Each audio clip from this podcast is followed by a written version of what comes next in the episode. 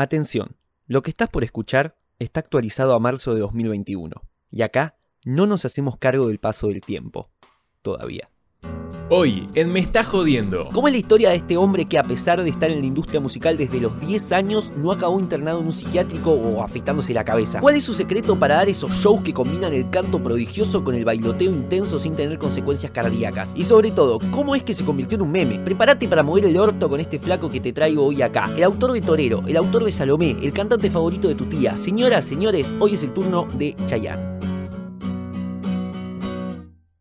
Con la llegada europea al territorio norteamericano comenzó un proceso de usurpación territorial y colonización. Esta sed expansionista inspiró a la descendencia estadounidense a perpetuar el hábito ya como una nación consolidada, expandiendo aún más esas fronteras. Y es durante ese proceso y por estos territorios que tuvieron lugar entre fines del siglo XIX y comienzos del XX las más espléndidas y emocionantes aventuras en ese periodo que conocemos como el lejano oeste. Y es en esa época que un programa de televisión yankee de los 50 se inspiró para mostrarnos la historia de un vaquero que recorre la región en busca de orden y justicia. Y su nombre sería el apodo con el que unos años más tarde una madre boricua fanática de la serie bautizaría a su hijo, Elmer Figueroa Arce. El apodo al que me refiero es, damas y caballeros, Chayanne.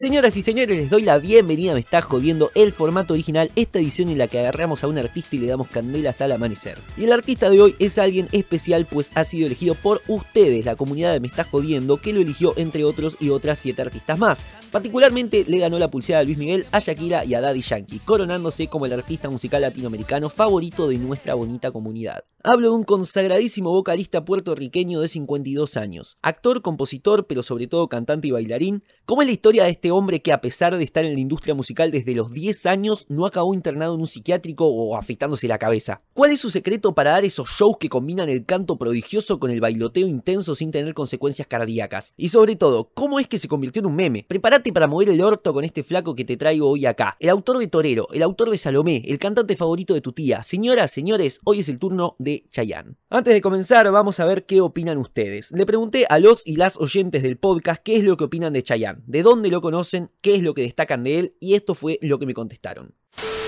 Bueno, a mí me gusta Cheyenne por herencia, porque lo escuchaba desde la panza de mi madre, sin saber que era él, me gustaban las canciones y me las sabía todas de memoria, hasta que un día crecí y supe quién era Cheyenne y dije, ah, mira vos, me encanta. Y lo seguí escuchando y lo seguí escuchando y en todos lados, hasta que me di cuenta que formaba parte del inconsciente colectivo que Cheyenne era nuestro padre, el galanazo del año. Me encanta que haya podido incursionar en todos los géneros y traspasar todas las generaciones y generar por lo menos una canción de moda que todo el mundo se sepa y que cante los gritos. Y mi canción favorita es Bailando Dos Corazones. Bueno, pues yo conocí a Chayanne eh, por, pues ya sabes, mis tías, mi mamá, mi papá y todo eso. Entonces, eh, pues pues Chayanne es muy famoso aquí en México, de hecho es el papá de todos, técnicamente. Y eso es lo que lo destaca de otros artistas, que es pues que es como que muy guapo, muy, muy, muy, muy perfecto, vaya la redundancia, que es lo que lo hace único, que enamora a un montón de chavas en su momento con solo sonreír y con sus canciones como la del torero que obviamente el Rubius le hizo una parodia. Y varios así, muy buenas joyas, éxito. Nadie ha logrado lo que Chayanne ha hecho. Tener su propia pareja de Rubius, nada, es cierto. No, este, a nivel musical sí, Chayanne tiene muy buenas joyas, éxitos, muy, muy, muy bárbaros. Pero nadie creo que llega al talón de Chayanne tanto así como hizo su impacto tanto por su imagen, tanto por su música, que igual es una chulada su música. Eh, la primera vez que escuché a Chayanne eh, fue en unas vacaciones eh, que me fui con mi marido en el año 99. Teníamos un cassette, en ese momento se usaban cassettes, un cassette del disco de Atado a tu Amor. Escuchábamos mucho, mucho ese disco, me, me empezó a gustar desde ahí. Eh, lo que siempre rescaté de Chayanne fue esa, mm, esos recitales que daba donde bailaba todo el tiempo y se lo escuchaba impecable y el show que daba, porque no es solo que el tipo cantaba. Tipo cantaba, bailaba y te daba show. Mis canciones favoritas son eh, del disco Atado a tu amor, casi todas porque son muy buenas. Eh, eh, Pienso en ti es una de las que a mí más me gustan. Eh, después, bueno, la Provócame era una gran canción en los momentos que yo iba de boliche.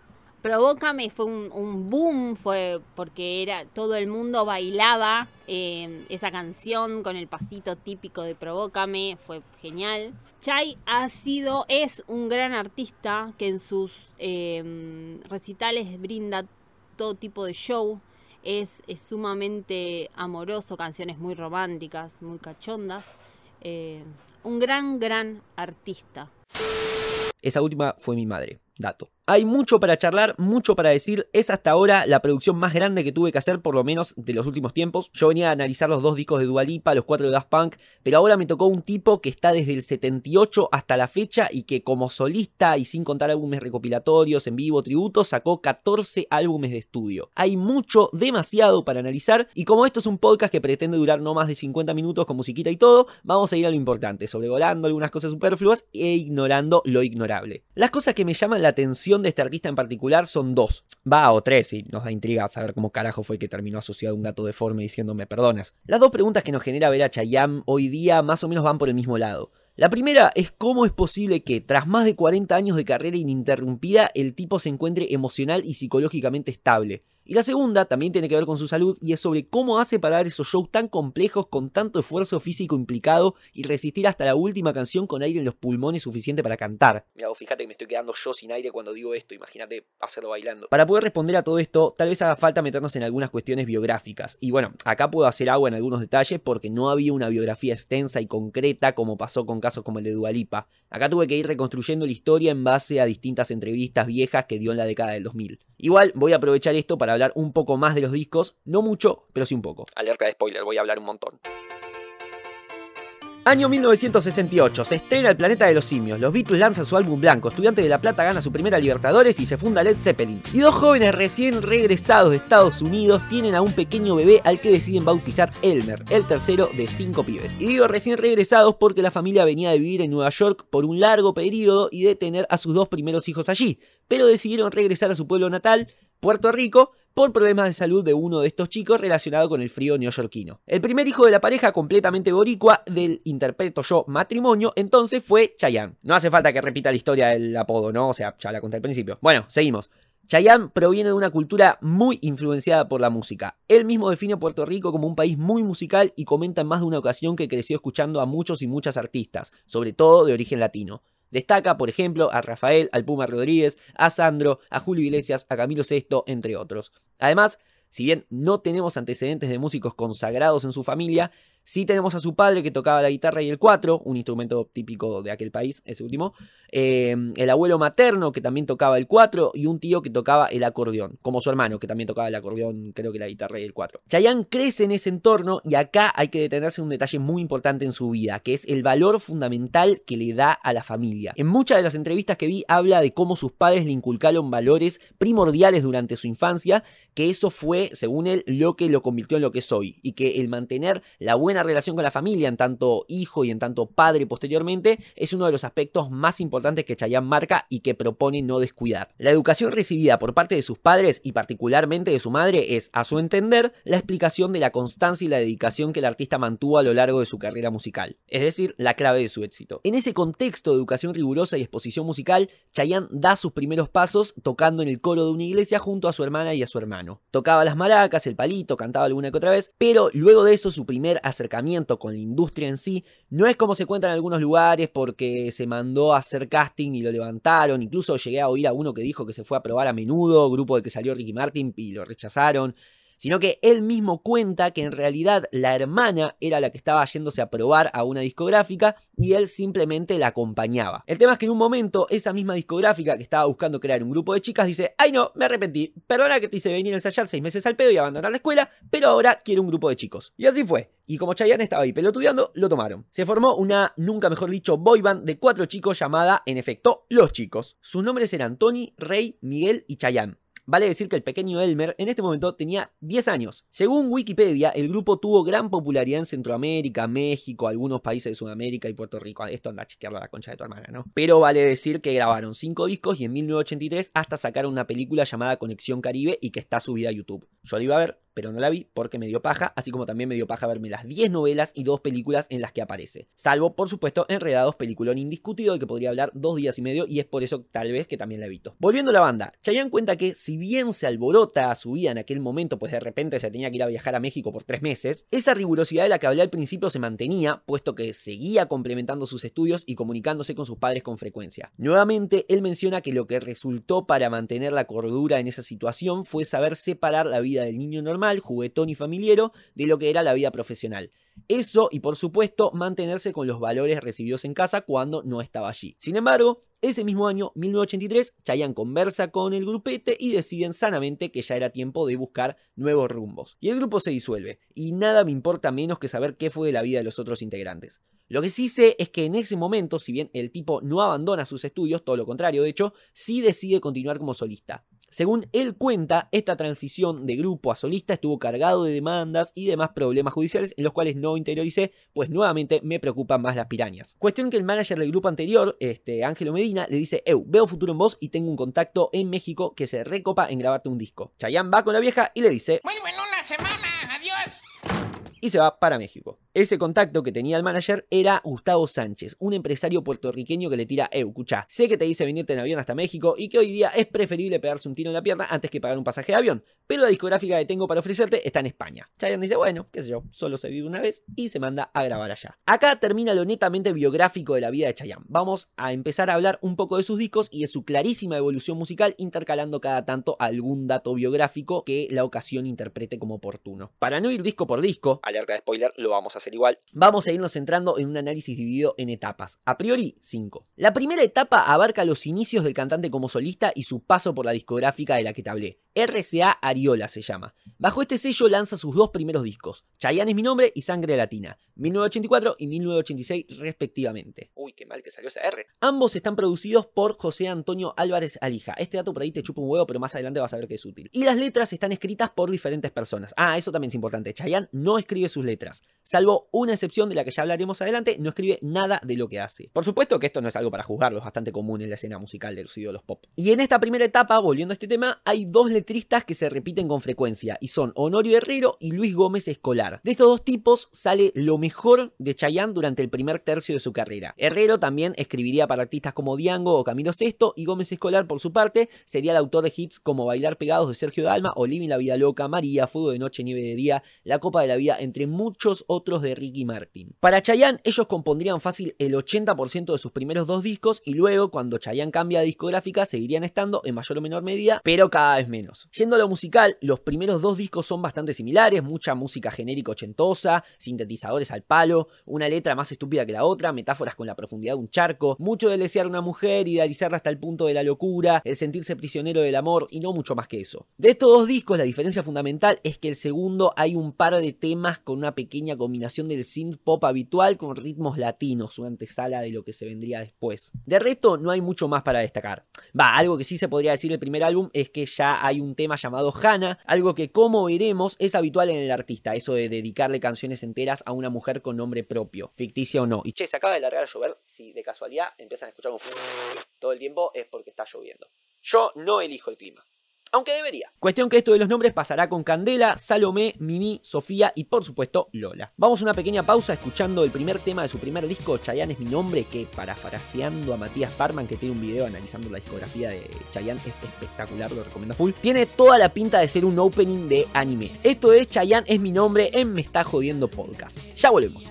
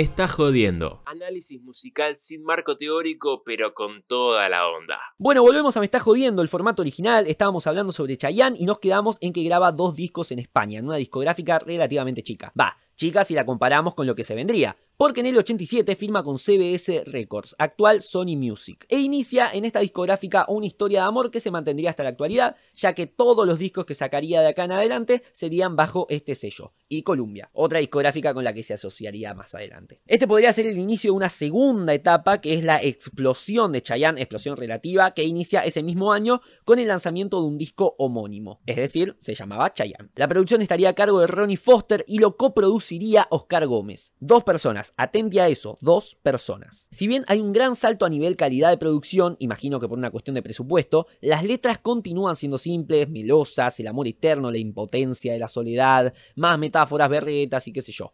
Honorio Herrero y Luis Gómez Escolar, los letristas de los que te hablé antes, si bien siguen ahí, su presencia es mucho menor. Pero hay que decirlo, Herrero es el compositor del primer hit del cantante, al menos a nivel comercial. Fiesta en América.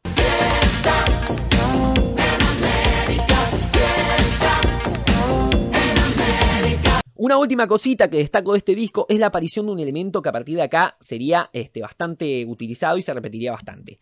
Y es el eh, surgimiento de canciones traducidas desde otro idioma. De los 11 temas del disco, 7 eran versiones en español de temas extranjeros, es decir, adaptaciones. Uno de ellos, por ejemplo, es Violeta.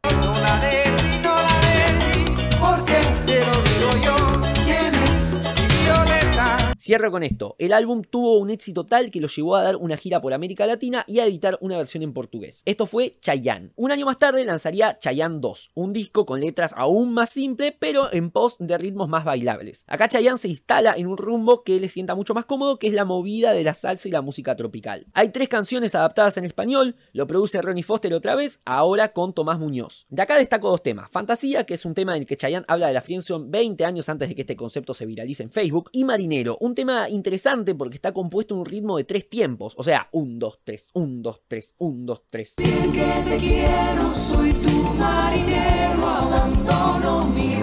Y eso en un artista pop eh, mainstream, qué sé yo, no, no suelo verlo. Luego en el 90 saca Tiempo de Vals, con producción de Roberto Livi. Balada, mucha balada, letras boludas, cinco adaptaciones al español, un par de temitas bailables. Destaco dos temas, completamente enamorados, balada originalmente compuesta por Eros Ramazzotti y Tiempo de Vals, tema compuesto justamente en Tiempo de Vals y escrito por José María Cano, ex integrante de Mecano. Ya salió rima. Y destaco también acá que en Tiempo de Vals se produce un cambio a nivel audiovisual porque a partir de este álbum eh, los videos musicales que incorporan y acompañan las canciones empiezan a ser más caros y mejor presupuestados. Claro, algo de lo que no hablé es que antes, en la época de Ariola, eh, los videos eran terribles, o sea, eran o completamente bizarros, muy conceptuales, muy abstractos, o directamente eran videos de él en una playa, en un country o en cualquier lugar pseudocheto raro de él bailando. Eran cuatro minutos de él cantando la canción mirando a cámara en un primer plano incomodísimo o él bailando con una mina o un grupo, pero siempre en esos lugares. Había ocasiones en las que, por ejemplo, parecía que había grabado cinco videos el mismo día en el mismo lugar. Y eso evoluciona muchísimo a partir de Tiempo de Vals, donde ya tiene videos más complejos, con más producción y más guita puesta. Acá cerraríamos lo que sería la segunda etapa de Chayanne, todo esto de la explosión y el salto a una discográfica este, más prestigiosa. Toda esta carrera, recordemos, la va intercalando con su carrera actoral, con 10 participaciones en novelas, 7 de ellas protagonismos, 3 películas y la voz de Flynn Rider en Enredados. Y esto como dato, una de las series que protagonizó fue Gabriel en la que protagonizaba actuando de vampiro en el año 2008. Volviendo a donde nos quedamos, año 1992, hablamos ahora de un año importante para el artista. Por un lado, contrae matrimonio con Marilisa Maronese, con quien continúa en pareja actualmente y con dos hijos, un hijo y una hija. Por el otro, saca un disco que marca el inicio de una era, al menos en mi lectura, que es Provócame. El álbum lo produce su manager Gustavo Sánchez, y acá diría yo lo destacable es que Chayanne empieza a sonar como Chayanne con letras todavía romanticonas, pero menos literales y un poco más poéticas. Una tracklist bastante coherente, con baladas bastante seguidas, interrumpidas cada tanto por un tema más movidito, y como ya te he dicho, hay adaptaciones al español.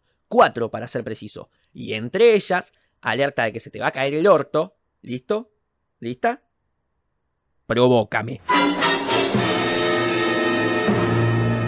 Sí, Provócame es un fucking cover. Vamos a una pausa para que lo proceses. Esto es Nobody Else de René Flosher, aunque lo compuso otra persona, pero él lo cantó.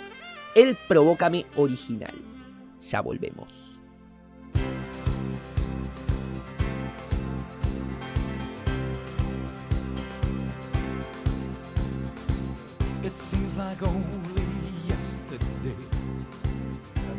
Night in a small cafe you said I think in love the same way too. Although I knew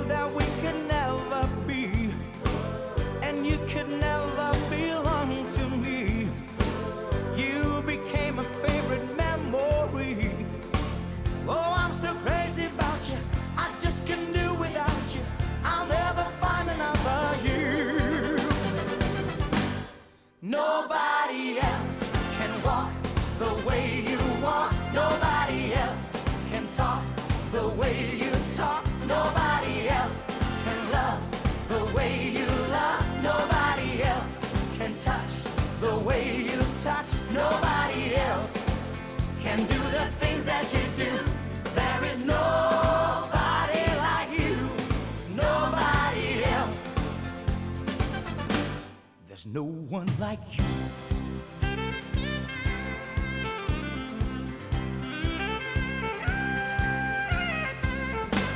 I wish there was a time or a place where we could meet face to face. Ever since we are worlds apart, there's a shadow hanging round my heart. I guess you're not that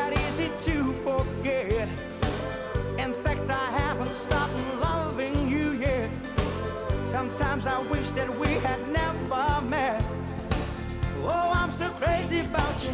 I just can't do without you. I'll never find another you.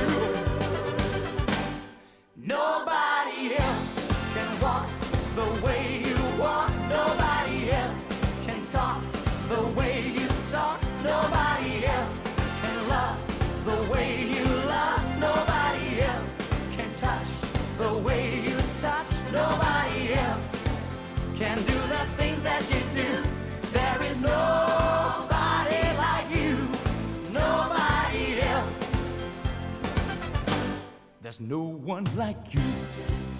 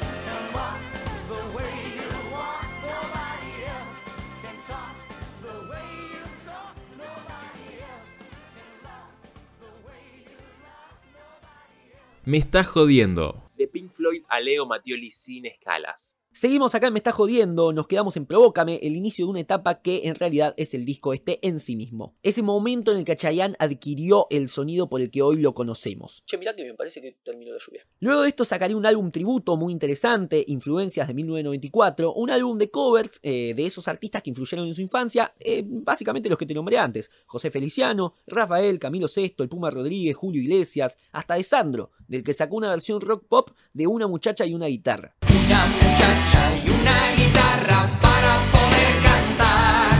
Acá hay un punto de inflexión casi que central, te diría, que es la separación tras casi 10 años de laburo con su manager Gustavo Sánchez. Todo en buenos términos, simplemente sentían que ya no funcionaban trabajando juntos y bueno, esto lo llevó a un pequeño parate de un par de años. Este, y es por esto que Chayanne llama Volver a Nacer su siguiente disco de 1996. Acá no te digo que se va toda la chota, pero sí la cosa cambia. Arranca de hecho, en mi opinión, la cuarta y anteúltima etapa de la carrera musical de Chayanne, la consagración. No porque este disco Volver a Nacer sea particularmente la consagración del artista, sino porque acá se sientan las bases estructurales que mantendría durante la etapa de esplendor géneros que oscilaban entre el pop marcadamente influido por ritmos latinos como la salsa y las baladas románticas. Sobre las letras destaca la aparición de Stefano, músico y productor colombiano con el que se asociaría a Chayanne por varios años y discos. Él compuso temas como Volver a Nacer y lo dejaría todo. Y más allá del tema de las letras, que a partir de este disco tenderían a ser obra generalmente de gran cantidad de compositores y no pocos, también hay un cambio importantísimo sobre el tema de la producción. ¿Te acordás que antes preguntabas por la producción y yo te hablaba de una, dos personas como mucho? Bueno, a partir de acá la cosa cambia drásticamente. A partir de este punto, la producción comienza a ser, en pocas palabras, por canción. Cada canción la produciría una persona distinta. Y esto, lejos de hacer de resultado final una obra desordenada e inconexa, logra todo lo contrario. Logra que cada trabajo sea una interpretación particular de una idea general desde la cual partía. Le decían a cada uno, hace un tema pop basado en ritmos latinos o una balada romántica medio R y B si querés, usa sintetizadores, guitarras, criollas o eléctricas, saxofones, bongos, violines, trompetas, encerros, lo que quieras. Mete un incluso si querés. Pero no salgas de ahí, inventa con los materiales que te damos. Y Volver a Nacer es el disco donde este nuevo camino se plasma, pero donde esta idea se desarrolla y se consagra del todo es en Atado a tu amor. Disco del 98, exactamente 20 años después del inicio de su carrera, donde la idea de volver a nacer se repite, pero mejor. Y digo mejor porque estamos hablando del disco comercialmente más exitoso de Chayanne, hasta la fecha, ¿eh? Misma estrategia que la anterior. Pop latinoso, balada bien cursi y a la cancha. Muchos productores, muchísimos letristas. Tres adaptaciones al español. Volver a nacer tenía dos, no sé si lo dije. No hay grandes diferencias a nivel musical con el disco anterior. Tal vez hay algo en las letras, sobre todo en las baladas, con metáforas un poquito más rebuscadas. No te digo que pasa Neruda y te pide clases, pero hay un pequeño subidón en el nivel poético. Lo que sí está claro es que este disco está lleno de hitazos, como Dejaría todo, Atado a tu amor, Salomé, Pienso en ti. Una banda de temas que explotaron en la escena musical latina y lo consagraron incluso en otros continentes como Europa, particularmente en España. Ese boom que fue Atado a tu amor, que incluso lo llevó a ser nuevamente nominado a un Grammy, que pierde, pero bueno, ese boom es lo que marca tal vez el punto máximo del desarrollo musical de Chayanne. Y acá tal vez ya me tomo la licencia, si ustedes me lo permiten, de meter un poco quinta. Porque entramos justamente a la quinta y última etapa musical de Chayanne, que sería algo así como el post-consagración, eso que le sigue al mejor momento del cantante. Cuando se ha catado a tu amor, el tipo está definitivamente en la cima. De hecho, bueno, gran parte de las entrevistas que le escuché para este podcast son de esta etapa. El tipo estaba en todos lados, había sacado una banda de hits, daba gira tras gira tras gira. Me parece que incluso nos podemos detener un cachito acá. Los shows que da Chayanne siempre fueron una cosa impresionante, un despliegue tremendo de bailarines con coreografías zarpadas entre las que él mismo participaba. No sabés cómo baila Chayanne y considera que el tipo da giras mundiales repitiendo esto por docenas de países. Él mismo dice en una entrevista, por ejemplo, que en una gira promedio baja de peso 6 kilos, y su secreto nuevamente está, según él, en esa educación estricta de la constancia y el esfuerzo que recibió de chico. El tipo, según allegados, vive en el gimnasio y le pone mucha voluntad a eso. Y es por esto que eh, tiene tremendo físico no solo para ser un sex symbol, sino también para poder ofrecer un show audiovisual mientras canta. Él también nombra en muchas entrevistas que se siente muy comprometido con el público que lo elige ir a ver, por lo que siempre trata de dar lo mejor, pero lo mejor, realmente lo mejor de sí mismo. Y acá si estuviste atento o atenta te podrás preguntar, che, pero no era que el tipo era muy familiar y que no le gustaba alejarse de sus vínculos afectivos. Entonces, ¿cómo hace para vivir literalmente de gira? Y la respuesta, cuando sos millonario, es simple. Chayanne decidió comprarse un avión privado. De esta forma, puede volver a estar con su familia cuando se le cante el orto en cuestión de horas. También tira que se lo compró para evitar colas y demoras innecesarias y bla, pero principalmente para ver más a la familia. Así que este es el motivo por el cual Chayanne se banca tanto la gira. Tampoco era tan difícil de adivinar, lo podías deducir. Pero bueno, qué sé yo, hay que rellenar el tiempo que nos dan. Cuestión, nos quedamos en Atado a tu amor. Chayanne logra el pleno desarrollo musical, incorpora ritmos y arreglos musicales fijos que lo dotan de una identidad particular y que la gran masa popular compra. Y a partir de acá no te digo que descarrila, sino incluso todo lo contrario. Se queda en el mismo carril y va hasta el fondo.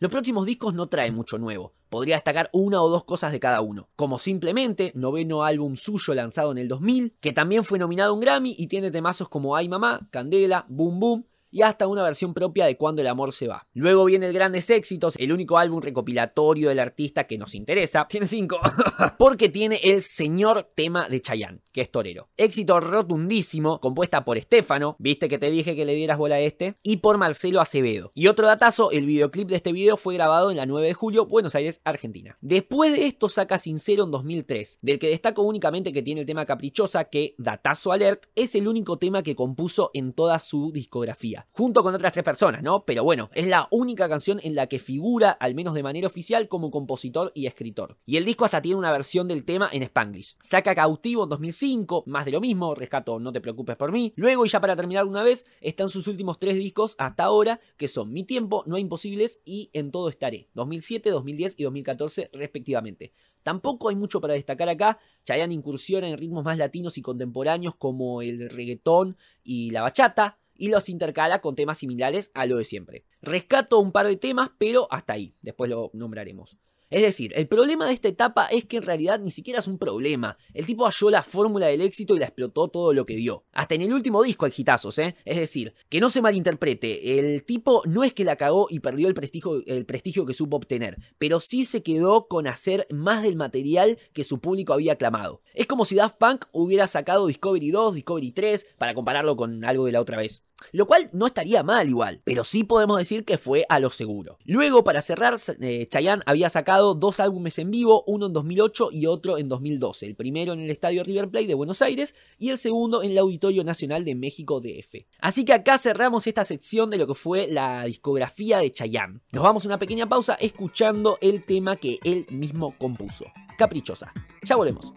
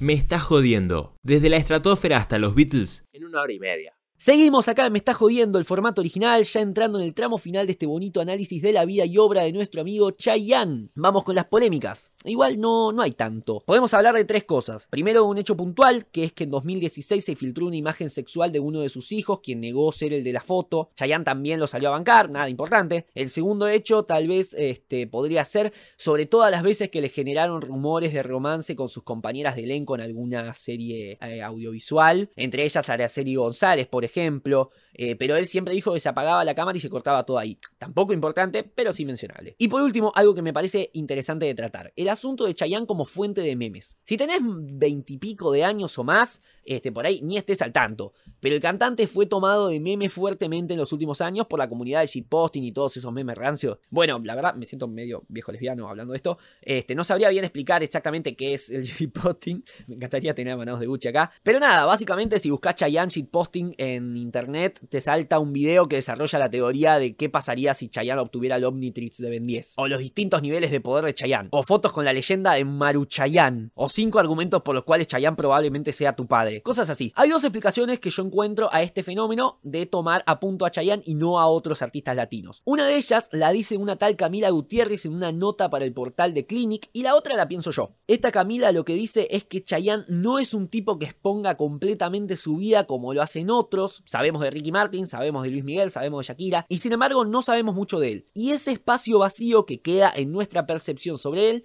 es muy llenable de mierda como fotos editadas de cuatro brazos con su cara pegada encima. Básicamente lo que dice es eso, no conocemos mucho de su vida privada, entonces la llenamos de memes. Y el otro argumento que se me ocurre tal vez es una cuestión generacional. Fuera de joda que Chayanne fue un icono fundamental de la vida de nuestras madres, de nosotros, la generación centennial. Esa misma generación que ahora maneja el humor absurdo del shitposting y que tal vez tomó de bandera a este artista tan popular de la generación anterior para boludearlo como, no sé, una acción reaccionaria de rebeldía podría ser, no sé, burlarse de los ídolos de nuestros padres. Cuando me reciba de psicólogo, tal vez en no menos de 10 años les traeré la verdad sobre esto. Pero lo que sí es cierto es que a Chayanne siempre le ha chupado un huevo y medio estos chistes. De hecho, siempre se lo toma con humor. Es que es un tipazo, o sea, lo escuchás hablar y es bueno, sincero, humilde, tímido a veces incluso y por lo tanto tierno. Nada, la verdad, después de esto la entiendo a mi vieja. Como reflexión final, antes de pasar a las recomendaciones, me voy a saltear por hoy el desarrollo del tema más elegido por la comunidad que es Provócame, porque ya hablé de él y de hecho ni siquiera es suyo y además no quiero que esto quede muy largo. Cuestión que antes de pasar a lo último, creo que acá la clave del mensaje de Chayanne es comprender lo fundamental del vínculo, lo necesario que es, además de la educación y bla bla, poder mantener vínculos sólidos y poder mantener sólidos los vínculos. Acá, en un show de Viña del Mar, él mismo lo dice muy bien. Si quedara poco tiempo, haría lo que trato de practicar día a día, que es a todas esas personas que amamos, a todas esas personas que tenemos a nuestro lado, que le dediquemos siempre esos minutos, todos los días, a mamá, a papá, a los hermanos, a la esposa, al esposo, a los amigos, a la novia, al novio, a los vecinos. Que ese amor todos los días se exprese, que no lo den por hecho. Eso es lo que haría. Todos los días regaría el jardín para que la- las flores no se marchiten. Es un artista muy sano, muy centrado, que desde el principio tuvo bien en claro lo que quería, si bien salió de una familia muy unida y fuerte. Y es que él, consciente de eso que hoy por hoy lamentablemente califica como privilegio, le sacó provecho con constancia y sensatez. Hoy día Chayanne sigue activo en redes. Lo último que subió en Instagram fue el 23 de enero, y lo último en materia musical que sacó fue Di que sientes tú, una balada que sacó como sencillo en 2018, así que Chayanne tranquilamente podría seguir. De hecho, venía de gira en gira hasta el momento en el que se le hizo imposible por cuestiones pandémicas. Pero bueno, gente, esto es todo lo que tengo para decir sobre él. Recomiendo un par de cositas y nos vamos. Obviamente, si tiene un grandes éxitos es porque el mismo Chayanne quiere marcarte la cancha y decirte por dónde podrías empezar a escucharlo. Así que si te parece, recomiendo que si no lo escuchaste y lo querés escuchar, empieces por ahí. Si no, si querés un disco de estudio, Atado a tu amor es sencillamente espectacular. No hace falta alejarte mucho de Atado a tu amor. Dos para adelante, dos para atrás si querés. Desde el principio hasta Provócame no hay mucho destacable y desde Sincero tampoco. Si bien por supuesto que en todos estos discos hay excepciones, ahora lo vamos a ver, pero Atado a tu amor me parece el disco fundamental para entender el fenómeno Chayanne. Y claro que la experiencia no es completa si no ves uno de sus shows en vivo. Es tremendo el despliegue y la energía que demuestra. Podrías arrancar incluso por ahí si querés. Canciones en particular, del principio al final, te recomiendo. Anota. Loco, estar a tu lado, sangre latina, Latin Lover, te deseo, emociones cuantas emociones, esperanza, pata pata, marinero, completamente enamorados, isla desnuda, Mimi, ramito de flores, tal vez es amor, soy como un niño, enamorado, atado a tu amor. Cuando un amor se va, Mariana Mambo, quédate conmigo, cuidarte el alma, no te preocupes por mí, Lola, juicio final, besos en la boca, me enamoré de ti, bailando dos corazones y madre tierra. Uf, una banda de temas te tiré. Ahí tenés para divertirte un rato. Bueno, yo por mi parte me estaría tomando el palo. No sabés lo que me costó hacer este podcast, así que me harías muy feliz reconociéndomelo en nuestro Instagram, me está jodiendo podcast, o hablándome directamente a mí en Tommy Carly, Tommy con Y, Carly con I latina. Difundí esto que posta no sabés lo que me ayudás. Gente, gracias por esto, particularmente a Milagro Sotelo, a Alejandro Sein y a Patricia Mariana Graciano por sus colaboraciones diciéndome qué es lo que opinaban sobre Chayanne al principio del podcast. Y más particularmente todavía esta última, a Patricia Mariana Graciano, que es mi madre y que me ha aportado muchos datos interesantes eh, que me ayudaron justamente a anexar toda esta historia tan, extensa como es la biografía de Chayanne. Y obviamente muchas gracias a la comunidad porque fueron de gran importancia en esto, ya que prácticamente ustedes lo eligieron. Así que nada, infinitamente agradecido por el apoyo. Nos estamos viendo el lunes con el resumen semanal con el querido Nacho Milla. Por mi parte, nada más que decir, nos vamos con la versión en vivo del 2008 de Lo Dejaría Todo, ¿te parece? Para irnos gritando así bien arriba. Esto fue Me está jodiendo, formato original, hoy sobre la vida de Chayanne. Yo soy Tomás Agustín Carly y nos vemos la próxima. ¡Chao!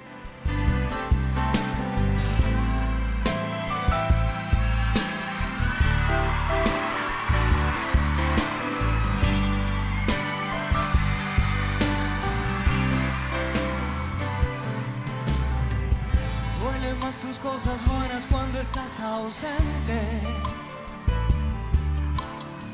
Yo sé que es demasiado tarde para remediar. No me queda bien valerme de diez mil excusas. Cuando definitivamente sé que ahora te vas. Aunque te vuelva a repetir que estoy muriendo aunque también estés muriendo tú, no me perdonarás. Aunque sin ti haya llegado al límite de la desolación.